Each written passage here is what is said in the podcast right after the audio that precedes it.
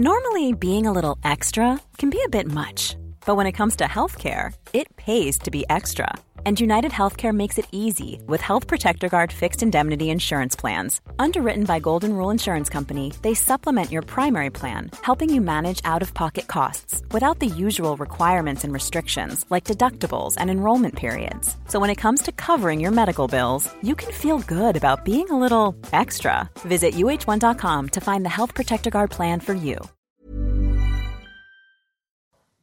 Alors cette maladie de Lyme, elle est transmise par euh, une tique, c'est un petit acarien qui se nourrit de votre sang. Euh, le problème, c'est que quand elle vous pique, vous ne le sentez pas. La piqûre est indolore parce qu'en fait, en même temps, elle injecte un petit anesthésiant, donc vous sentez rien du tout.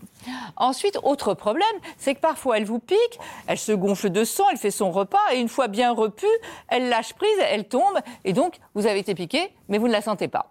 Euh, alors, rassurez-vous, c'est pas à chaque piqûre qu'il y a transmission de la bactérie qui provoque la maladie de Lyme. hein. Mais parfois, elle peut transmettre cette bactérie qui va provoquer cette fameuse maladie. Alors, on l'attrape généralement où? Bah, Quand on va se balader en forêt, dans les bois, en pique-nique, évidemment. Donc, un bon conseil, quand vous rentrez de balade, examinez-vous sous toutes les coutures. Il faut vraiment aller regarder à la recherche d'une piqûre de tique ou d'une tique, de la présence d'une tique qui va généralement se loger au niveau des aisselles, des endroits chauds, sombres, humides. Donc, on regarde. Et si on trouve la tique, surtout, on ne l'arrache pas d'un coup. hein.